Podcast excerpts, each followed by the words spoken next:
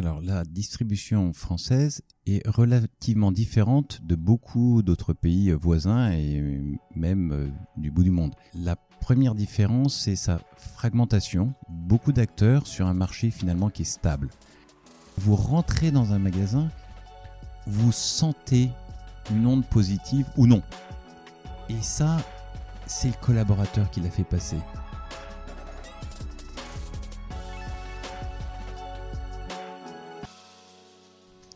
Bonjour Monsieur Sénéclose. Bonjour Salomé. Je suis ravie aujourd'hui de vous accueillir sur le podcast de Sans filtre ajouté pour un épisode inédit intitulé 600 jours à la tête de Monoprix et Naturalia. Donc j'espère que je me suis pas trompée en termes de, de timing. Je pense qu'on y est. 600 jours, c'est ça.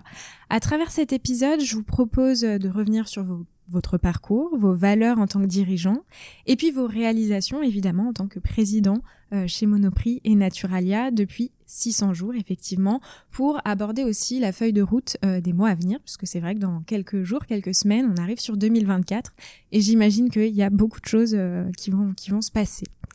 Tout d'abord, je souhaitais vous faire réagir à une description que vous avez mise sur LinkedIn, à savoir, alors excusez-moi pour mon accent euh, anglais, Soul of a Beginner with the Mind of an Expert. Donc autrement dit, euh, l'âme d'un débutant avec l'esprit l'esprit d'un expert. Pourquoi avoir euh, inscrit cette phrase et qu'est-ce que ça signifie? Qu'est-ce que ça vous évoque? Bah, Déjà, merci Salomé pour l'invitation.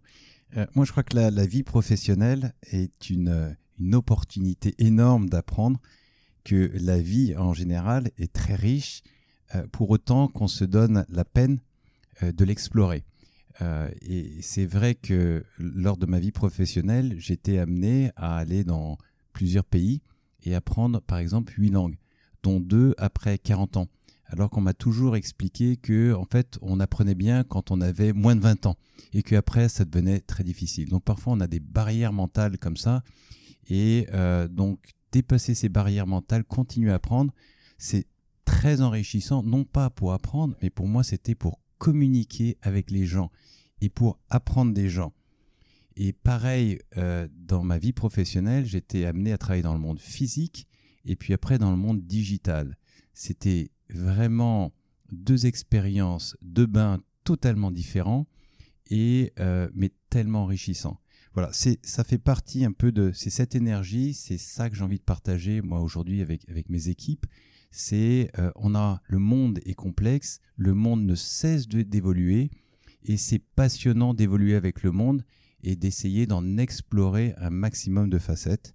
Voilà ce qu'il y a, euh, derrière euh, ce mot-là. Et derrière l'apprentissage, il y a beaucoup de écouter, écouter les clients, écouter les collaborateurs qui eux-mêmes écoutent les clients. C'est la base de notre métier de commerçant. C'est intéressant ce que vous dites euh, sur euh, l'apprentissage des langues euh, et le fait effectivement que bah, souvent on a des, croyances finalement qui sont parfois limitantes. comment vous faites au quotidien pour même sortir de ces croyances et continuer à, innover? Parce que ça fait aussi partie de la, de la grande distribution Peut-être en me réservant des plages ou aussi en voyant des gens qui me font sortir de là où je suis, en voyageant, et euh, en me disant que euh, plus j'apprends, plus je vais apprendre. donc ça, c'est une philosophie de la vie, mais c'est aussi pour une entreprise. Vous donner un, exemple, c'était, l'an passé, Monoprix est partenaire d'Amazon. Et on s'est dit, mais être partenaire d'Amazon pour vendre des produits Monoprix sur Amazon, c'est une chose mais comment est-ce qu'on pourrait innover et comment on pourrait explorer le potentiel euh, d'Amazon avec Monoprix? Et là, on s'est dit, la force d'Amazon, c'est sa base de données, c'est ses, acheteurs Prime. Et si on pouvait faire une offre aux acheteurs Prime, est-ce que ça serait pas formidable pour eux, formidable pour leur pouvoir d'achat, mais aussi formidable pour Monoprix? Et euh, voilà, donc on, euh, on a discuté avec le directeur général de, d'Amazon France. On a trouvé une solution, on a travaillé aussi avec nos partenaires américains d'Amazon. Et au bout d'un an, nous avons lancé cette, euh, cette offre de réduction euh, dédiée spécifiquement aux acheteurs d'Amazon Prime. Voilà. Bon, c'est une autre façon d'innover, et là, c'était en conversant avec, avec un partenaire. Notamment avec de la collaboration. Vous avez un premier bilan sur justement cette collaboration ou il est encore un peu tôt pour dresser un bilan? Alors, bon, un premier bilan, c'est que euh, cette collaboration avec Amazon nous a permis de recruter un certain nombre de clients qui aujourd'hui allaient sur le, sur le web, mais qui ne vont plus dans les magasins. Donc c'est en fait cette campagne, c'est la première campagne qui est euh, web to store, donc qui attire du web et qui va euh, vers le magasin. 50, un peu plus de 50% des clients qui ont souscrit de Amazon, qui ont souscrit au programme moins 10% sur Monoprix, sont des nouveaux clients à la marque. Donc ça, c'est vraiment euh, extrêmement euh, favorable et à un coût finalement euh, très faible. Et c'était la première fois que Amazon nouait ce type de partenariat en dehors des États-Unis. Euh, je vous propose de revenir sur votre parcours parce qu'il y a beaucoup de choses qui sont euh, très intéressantes et je suis sûre que ça intéressera beaucoup euh, les, les, auditeurs qui nous écoutent. Alors votre parcours il débute par une expérience côté fournisseur, notamment chez Evian et Coca, Uncle et Nestlé. Et vous avez ensuite intégré le groupe Carrefour, vous, vous m'arrêtez si je me trompe, en tant que directeur d'un hypermarché. Et justement, cette transition d'une carrière au sein de marques fournisseurs vers les enseignes euh, de distribution, elle est plutôt inhabituelle ou en tout cas rarement observée.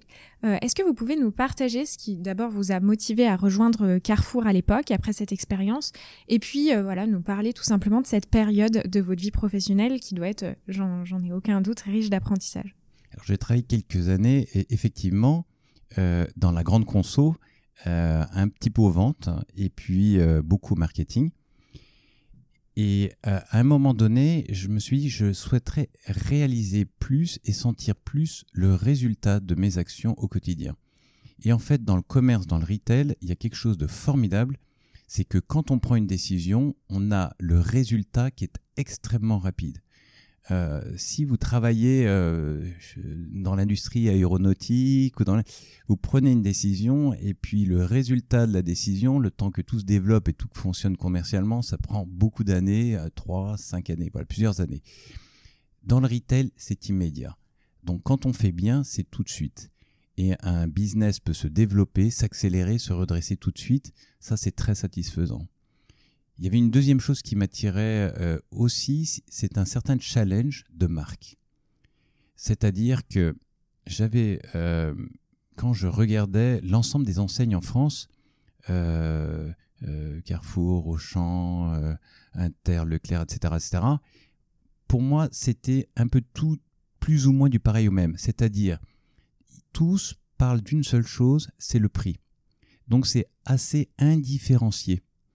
Et ça me rappelait mon premier test euh, quand je suis entré dans mon entreprise euh, euh, qui est un lessivier, hein, une école du marketing, où on m'avait mis trois savons sur la table, trois savons nus, et on me disait, voilà, ces trois savons sont tous des savons nature, ils dépendent tous du cours du, du, du copra du, et du dollar, ils sont fabriqués presque à des usines qui sont juste à quelques kilomètres les uns des autres. Sauf qu'il y en a un, euh, c'est Palmolive, il y en a un, c'est mon savon, et il y en a un, c'est le chat. Le vôtre, ce sera celui-là. Comment vous faites pour vendre plus? Voilà. Donc c'est comment on fait pour vendre plus une commodité, un produit indifférencié. Et la réponse, c'est la marque. Voilà. Donc je me suis dit, et si on pouvait faire évoluer une enseigne en marque est-ce que là, il n'y aurait pas une façon de créer une valeur qui aujourd'hui n'existe pas sur le marché? Et Monoprix, se trouve, est une marque. Alors, alors une marque, hein, pour la définir, la marque, c'est ce qui va au-delà des aspects purement fonctionnels. L'enseigne, c'est le choix, euh, le service, la proximité, le prix, bien sûr, donc tout ce qui est pratique, tout ce qui est fonctionnel. D'ailleurs, on ne dit pas que le commerçant est une marque, on dit c'est un grand distributeur. Donc on voit bien qu'on est sur le fonctionnel, mais peu sur la partie émotionnelle. La marque, c'est le fonctionnel plus l'émotionnel. Et le client dit monop. Il dit mon monop. Mais il dit pas mon XX. Prenez. quelque autre marque alimentaire en France, c'est très rare en fait d'avoir une marque dans ce métier de commerçant. Voilà, donc j'ai trouvé que c'était un, beau challenge de se dire, en nourrissant une marque, n'y a-t-il pas là matière à créer de la valeur pour les clients, pour les collaborateurs et pour les actionnaires? Hmm. Très intéressant et du coup, euh, justement, toutes ces réflexions de marque, de transformer en tout cas une enseigne en marque, euh, vous l'avez appris euh, notamment grâce à votre parcours et notamment, j'imagine, aussi à la construction de toutes les entreprises que vous avez précédemment fréquentées le, le, lequel plus simple, c'est quand on travaille sur une marque, une marque dans la grande conso. Mmh, hein, d'ailleurs, on dit euh, bien souvent, on dit plus chef de produit, on dit chef de marque. C'est vrai. Euh, brand manager, hein, nous diront les, Américains ou les Anglais. Euh, donc vraiment, ça, ça crée une façon de voir les choses qui après, j'ai pu en fait démultiplier dans le monde du commerce. La façon de voir les choses, c'est se dire qu'est-ce qui fait qu'un client va aller plus dans mon enseigne que chez les autres? Quelle raison je donne à un client de visiter et d'acheter plus chez Monoprix qu'ailleurs? Voilà. C'est ça l'approche de la marque. Et donc, tout notre travail avec les équipes, c'est d'aller chercher des raisons fonctionnelles et des raisons émotionnelles. Émotionnelles, hmm, tout à fait. Vous avez aussi un parcours euh, international, euh, Monsieur Séné-Close, où euh, vous avez travaillé dans différents pays, hein, les États-Unis, la Chine, l'Italie, la Colombie. Est-ce que vous pouvez nous, nous, décrire, selon vous, le paysage français de la grande distribution, avec justement votre connaissance internationale, parce qu'effectivement, on, on sait que la grande distribution française est assez différente de ce qu'on peut retrouver dans le monde. Qu'est-ce que vous nous diriez justement sur ces particularités, sur ces aspérités peut-être? Alors la distribution française est relativement différente de beaucoup d'autres pays voisins et même euh, du bout du monde. La première différence, c'est sa fragmentation. Il y a encore beaucoup d'acteurs, même si le marché est en train de se concentrer. Euh, et à mon sens, il est très probable qu'il va continuer à se concentrer parce qu'il y a beaucoup d'acteurs sur un marché finalement qui est stable. La deuxième, c'est la nature de ces acteurs qui est très différente. Ce sont des acteurs, euh, à plus de la moitié du marché, sont faits par des indépendants. Euh, Leclerc, Intermarché, Système U. Et ça va aller toujours de plus en plus. Et même les acteurs dits intégrés, Carrefour, Auchan, au Casino, Cora, Match, euh, même les intégrés aujourd'hui ont une partie de leurs magasins qui sont des franchisés, c'est-à-dire des indépendants sous enseigne intégrée. Et ça, c'est une particularité que l'on ne retrouve que rarement ou partiellement dans les autres pays.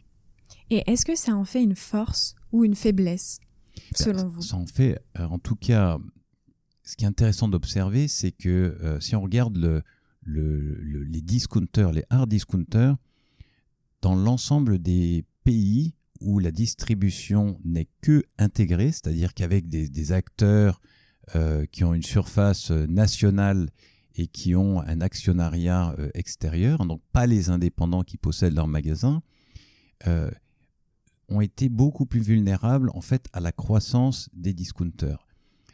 En France, la croissance des discounters, même en ce moment en période de forte inflation, in fine, euh, reste toujours très limité. Pourquoi? Parce que en face, il y a des indépendants euh, qui euh, commercent avec leur argent et qui se montrent en fait extrêmement agressifs dans le bon sens du terme pour protéger en fait leur, business. Donc c'est, dit en d'autres termes, ça rend le marché beaucoup plus compétitif.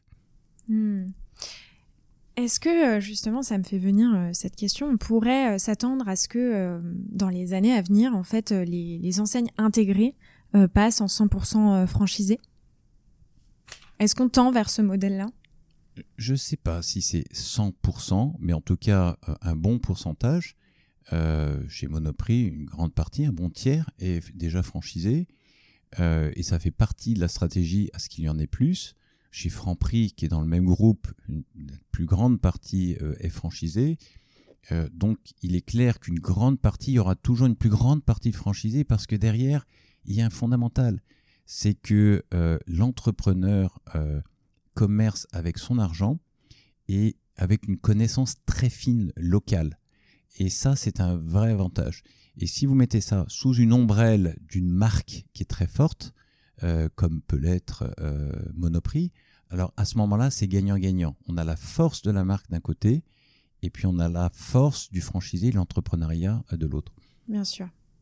Vous avez aussi euh, occupé euh, des, postes, euh, notamment en Colombie, de 2016 à 2019, et vous avez été impliqué dans le repositionnement et le lancement du concept de magasin Carula Fresh Market. Comment vous avez réussi justement à relancer cette marque et à obtenir voilà une croissance à deux chiffres, malgré une, une, concurrence en tout cas décrite comme féroce en ligne?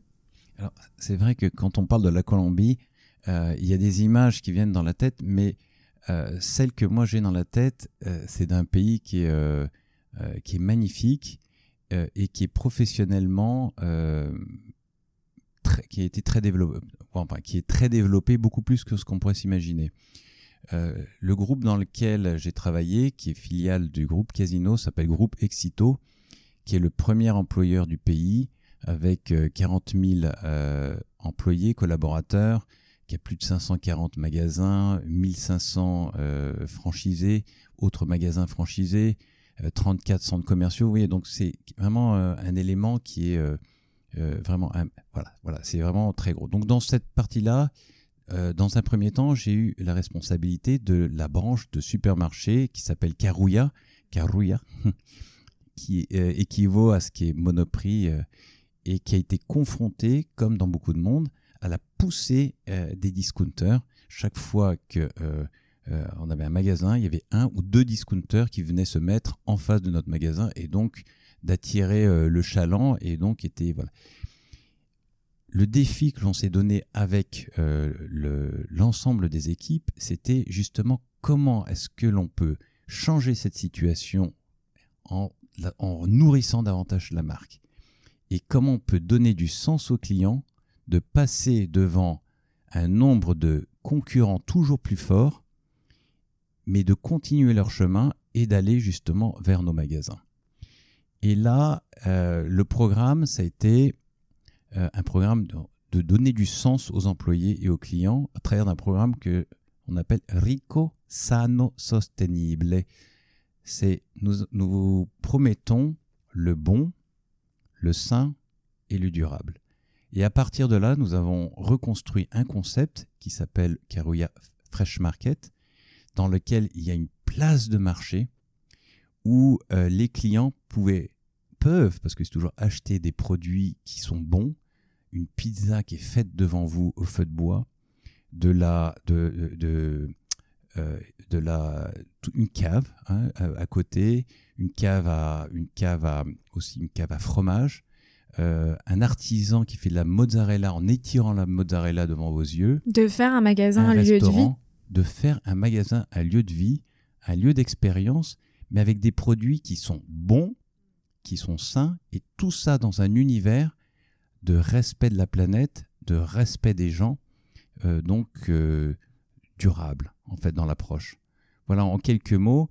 Et en fait, la mayonnaise a vraiment pris avec euh, les collaborateurs d'abord, euh, qui étaient fiers de travailler dans un magasin qui est beau, qui est attirant, et après les clients de, façon incroyable, où on a eu plus de clients qui ont acheté avec plus de fréquence un panier un petit peu plus gros.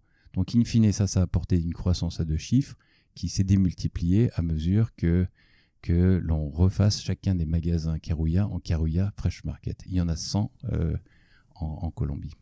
Et ça revient à ce que vous, vous disiez, vous évoquiez tout à l'heure, euh, le concept d'une enseigne qui est euh, une marque et de créer vraiment de la valeur pour euh, le consommateur et au-delà de ça, le shopper qui est en train de, de faire ses courses. Exactement. Vous avez aussi évidemment dirigé des équipes importantes, de, de grand nombre de collaborateurs dans différentes régions du monde. donc effectivement, hein, ça, ça, demande beaucoup d'adaptation. Hein, vous, vous l'avez évoqué, d'apprendre des langues, d'être proche des gens, l'écoute. Euh, quels sont les principaux euh, principes euh, de leadership que vous appliquez pour motiver, inspirer vos collaborateurs? Notre, Effectivement, à, la base de votre question, c'est le collaborateur et je suis complètement d'accord. Souvent, on a la question est-ce qu'il faut mettre le collaborateur ou le client en premier? Et puis, on a des réponses de Normand quand on pose la question aux gens. Ils vont dire l'un et l'autre sont importants. Mais c'est très difficile de faire un choix. Mais je pense qu'il faut faire un choix. Pour nous, le choix, c'est le collaborateur en premier, le client au centre. CPCC. Le collaborateur en premier. Pourquoi? Parce que euh, ça part de l'intime conviction que si l'on soigne bien ses collaborateurs, ils vont bien soigner le client. 92% de nos collaborateurs, et c'est le cas dans, le retail, hein, dans, dans, le commerce, ont contact d'une façon ou d'une autre avec le client. Quand vous rentrez dans un magasin, vous sentez une onde positive ou non. Et ça, c'est le collaborateur qui l'a fait passer. Soit au contact du collaborateur, si vous regardez la façon dont il marche, ce sont des petites choses subtiles. Euh, et la façon dont il aura travaillé et mise en, en théâtraliser son magasin. Euh, et ça, euh, ça c'est pas simple à faire. Hein. Arriver à faire en sorte que dans ce métier qui est un métier relativement simple, il faut recevoir des produits, acheter des produits, les recevoir, les mettre en place et puis après ils se vendent. Comment arriver à donner envie à des collaborateurs de se lever le matin, d'arriver avec peut-être un peu plus le sourire, euh, pour que eux-mêmes donnent envie aux clients de revenir et de laisser une partie de son porte-monnaie. Et c'est ça qui, in fine, fait la rentabilité pour l'entreprise. Donc c'est une certaine philosophie ou d'approche du business qui se dit, pour arriver au résultat, la ligne la plus droite, la ligne la plus droite n'est pas forcément la ligne la plus courte c'est le collaborateur, le client et après le résultat. Alors comment est-ce que, pour répondre à votre question, qu'est-ce que euh, nous avons fait, euh, euh, qu'est-ce que nous faisons en ce moment chez Monoprix? Nous, sommes, attelés à des leviers qui sont traditionnels et d'autres peut-être un petit peu moins. Disons, le traditionnel, c'est tout ce qui est autour de communiquer, définir le projet d'entreprise, de le communiquer au travers de conventions, à travers de communications formelles et informelles, mensuelles, sémanales, voilà. Et puis après, il y a l'autre partie qui est donner du sens. Et comment je donne du sens euh, à des collaborateurs, à une entreprise qui déjà a 92 ans. Alors, nous sommes, euh, avons fait une enquête auprès de 1750 collaborateurs, plus 70 volontaires, afin de définir en trois mots, trois valeurs, capturer l'essence de l'ADN de cette marque pour les collaborateurs. Faites l'exercice pour votre entreprise. En trois mots, je dois résumer l'essence de, voilà. Ça nous a pris bien plus d'un an, peut-être un an et demi, et nous l'avons divulgué les valeurs, ces valeurs. Après, aux collaborateurs. Et après, on a vu si leurs yeux brillaient ou non. Ah, il se trouve que les gens s'y sont retrouvés. Ils n'ont pas dit il en manque un quatrième et ils n'ont pas dit celui-là, il faudrait le retirer. Alors, les valeurs, en fait, on les a exprimées par l'action. Et on a dit que pour Monoprix, il y a trois valeurs que sont la première, c'est faire ensemble par la confiance. Le deuxième, c'est faire mieux en visant l'excellence. Et le troisième, c'est faire autrement en osant l'audace. Voilà. Et chaque fois que l'on a euh, une action à faire, on dit mais, mais ça, est-ce qu'on fait bien ensemble? Est-ce que c'est mieux? Est-ce qu'on fait mieux? Et est-ce qu'on fait autrement? Est-ce suffisamment audacieux? Voilà, ces trois valeurs capturent euh, l'ensemble et on les décline dans neuf principes euh, managériaux, dans neuf principes managériaux, de sorte à ce que,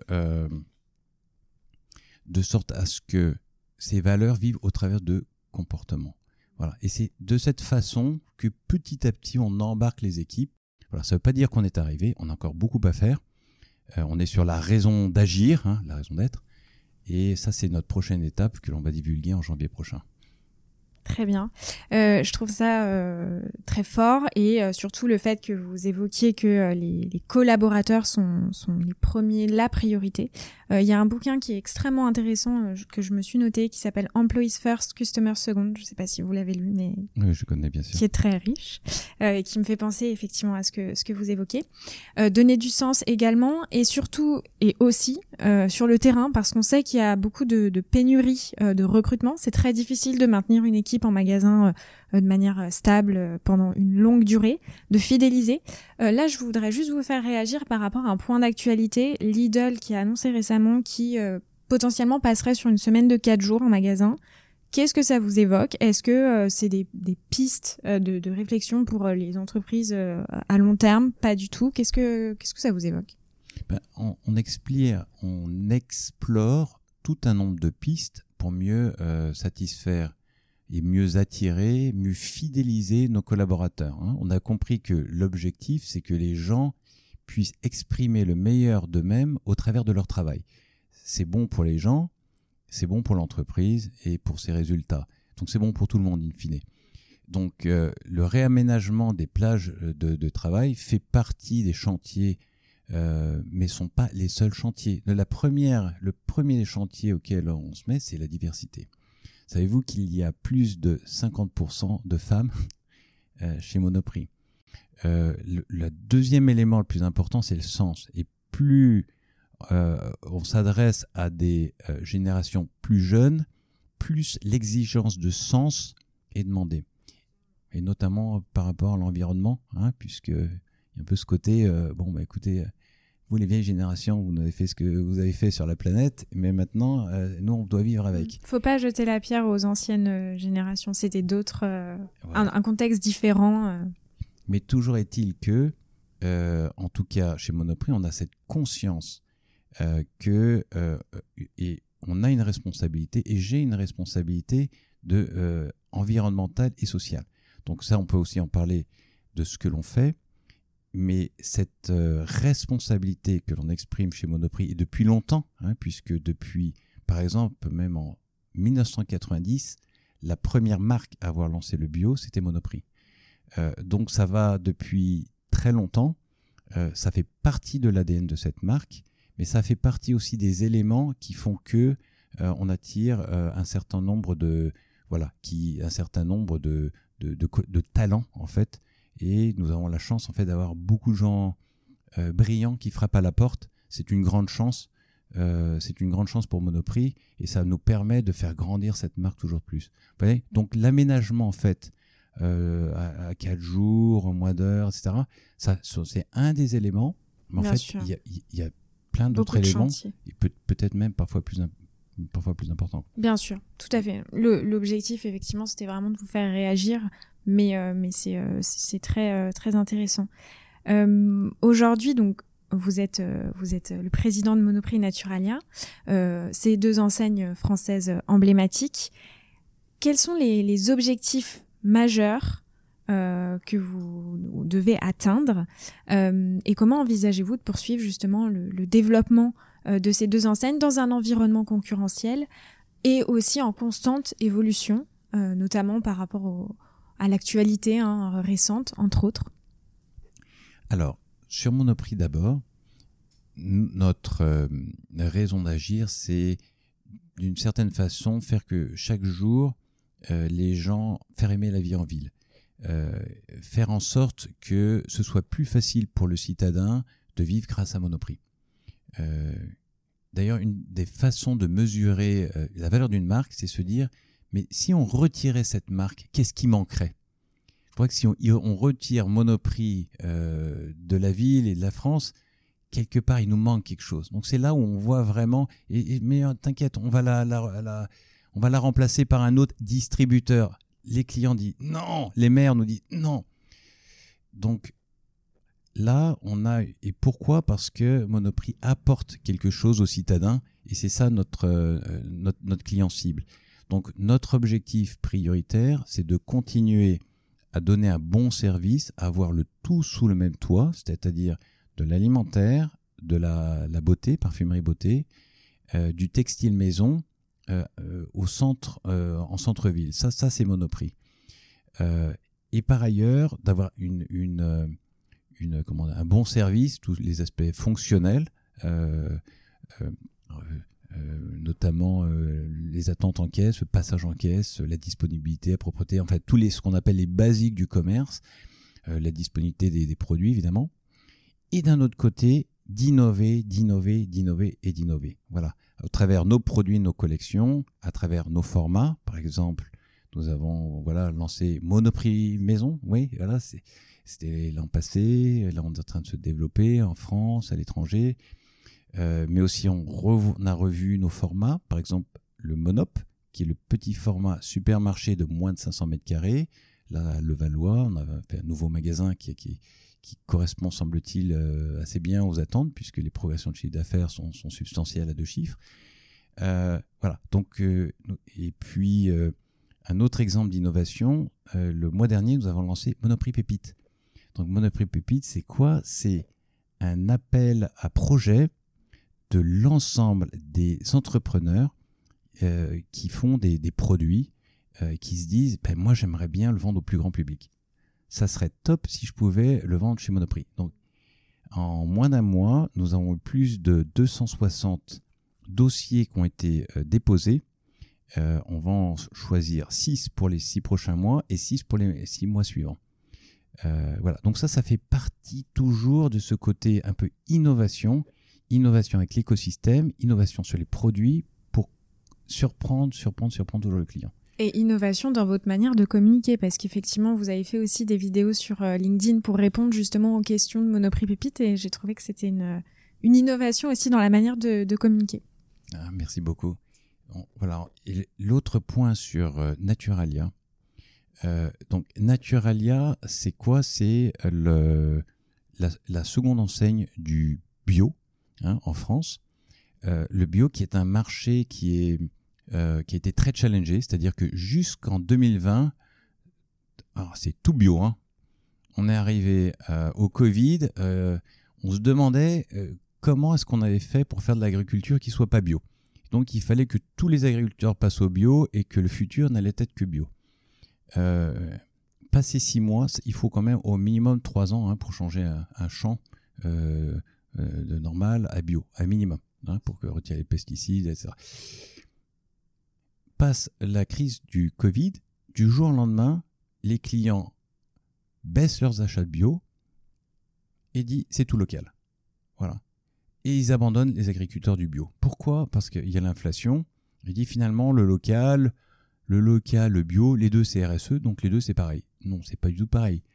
Si j'ai un œuf qui est local parce qu'il a été pondu euh, à moins de, 50 km, euh, ça veut pas dire qu'il n'est pas bio. Ça ne veut pas dire qu'il est bio.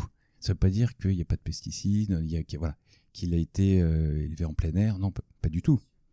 Mais dans la tête du client, comme c'est RSE, c'est très compliqué de faire la différence. C'est la même chose. Voilà. Donc ce marché a été attaqué, ce marché était en baisse, et la bio en général est plutôt en baisse. Il y a un vrai cahier des charges, effectivement, pour les nouveaux fournisseurs qui voudraient euh, rentrer au sein de Naturalia, la ferme, à respecter. Oui. Très clair.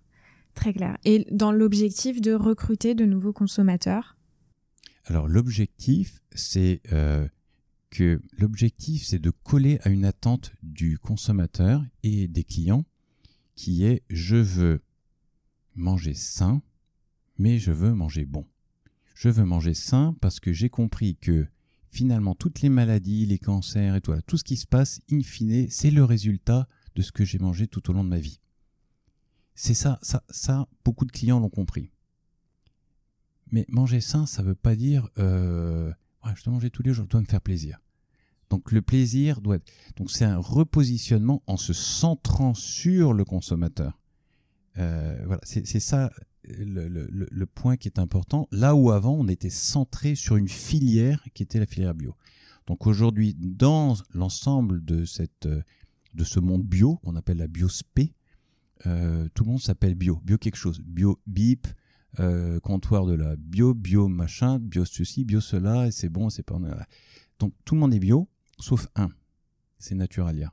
Donc Naturalia peut se repositionner davantage sur cette partie naturelle Et c'est cette différence que l'on a et c'est cette différence qui attire. Est-ce qu'on peut toujours le considérer Naturalia comme un réseau spécialisé? Oui, parce que les produits qu'il y a chez Naturalia ne se retrouvent nulle part ailleurs. En tout cas, ils peuvent se retrouver dans la biospé, mais ils ne se retrouvent pas, euh, quasiment pas du tout, du tout, chez Monoprix ou chez quelconque autre distributeur. Hmm, très clair. Pour conclure cet épisode, euh, Monsieur Sénéclose, donc euh, je le disais euh, précédemment, 2024 approche à grands pas. Qu'est-ce qu'on peut souhaiter à Monoprix et à Naturalia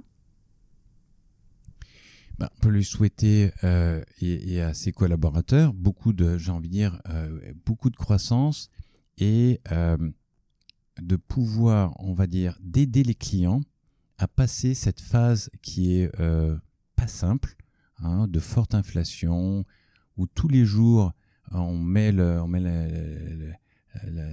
on écoute les nouvelles, il y a, toujours, il y a tous les jours quelque chose d'anxiogène qui se passe. Moi, je crois que dans, ce monde anxiogène et pessimiste, euh, il y a une petite lueur d'optimisme, toujours d'une euh, certaine légèreté au bon sens du mot, euh, qui permet d'avoir un quotidien agréable et offrir toujours un petit plaisir. Et ça, euh, ça c'est Monoprix. Euh, c'est aussi naturel à sa façon pour ses clients, mais c'est ça. Donc nous, notre objectif, c'est d'aider les clients euh, à mieux vivre en ville dans cette période-là. on a toute une batterie d'innovation, d'action, et on est tous mobilisés pour pour faire en sorte que voilà que que le quotidien soit un petit peu plus savoureux tous les mmh. jours. Et on en a bien besoin. Est-ce qu'il y a une personne que vous aimeriez entendre sur le podcast euh, Sans filtre ajouté? Ben, Il y en a plusieurs. En fait, euh, il se trouve que ce sont des femmes. Euh, je ne sais pas si vous la connaissez, mais Malène Ridal, qui a écrit un livre que j'ai lu récemment, qui s'appelle Devenir heureux comme un Danois. Vous lui demanderez pourquoi heureux comme un Danois. C'est très intéressant. Il y en a d'autres. Nina Métayer, euh, qui a été élue, euh, comme vous le savez, euh, la pâtissière mondiale numéro un, nous l'avions en fait un peu identifiée pour collaborer avec elle déjà. Ça fait déjà plus, plus, que plusieurs, plusieurs mois.